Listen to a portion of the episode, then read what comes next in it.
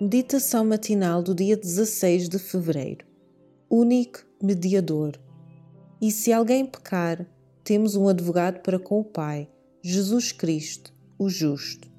1 João, capítulo 2, versículo 1. Todos os que se esforçam por desculpar ou por esconder os seus pecados, permitindo que permaneçam nos livros do céu, sem serem confessados e perdoados, serão vencidos por Satanás. Quanto mais exaltada for a sua profissão e mais honrosa posição que ocupam, mais ofensiva é a sua conduta à vista de Deus, e mais certa é a vitória do seu grande adversário. Os que adiam a preparação para o dia de Deus não a poderão obter no tempo de angústia ou em qualquer ocasião posterior. O caso de todos esses é sem esperança. Não vos é exigido que façam confissão aos que não sabem do vosso pecado e dos vossos erros. Não têm o dever de publicar uma confissão que levará os descrentes a triunfarem, mas àqueles a quem é devida, que não se aproveitarão do vosso erro, confessem em harmonia com a palavra de Deus e permitam que eles orem por vocês, e Deus aceitará o vosso empenho e vos sarará. Por amor da vossa alma, animem-se a fazer uma obra cuidadosa para a eternidade. Ponham de lado o vosso orgulho, a vossa vaidade e façam um trabalho correto. Voltem ao redil. O pastor aguarda-vos. Arrependam-se e façam as vossas primeiras obras e voltem ao favor de Deus. Cristo é o vosso redentor.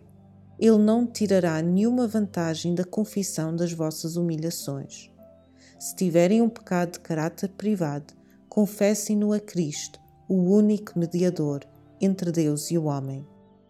Se alguém pecar, temos um advogado para com o Pai, Jesus Cristo, o justo.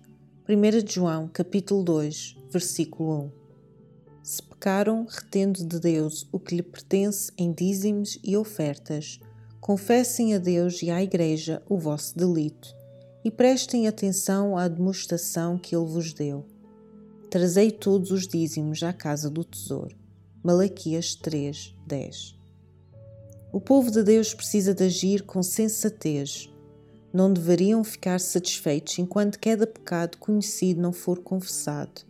Então será seu privilégio e dever crerem que Jesus os aceita.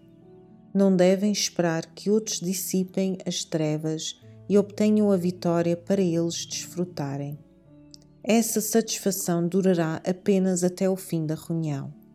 Mas Deus deve ser servido por princípio e não por sentimento. Que o vosso trabalho diário não vos afaste disto. Tomem tempo para orar e, quando orarem, creiam que Deus vos ouve. Counsels for the Church, capítulo 46, páginas 258 e 259. Para reflexão, estou disposto a aceitar o perdão que Jesus me oferece hoje? Inspiração devocional. Para mais informações, entre em contato com 919 769 322.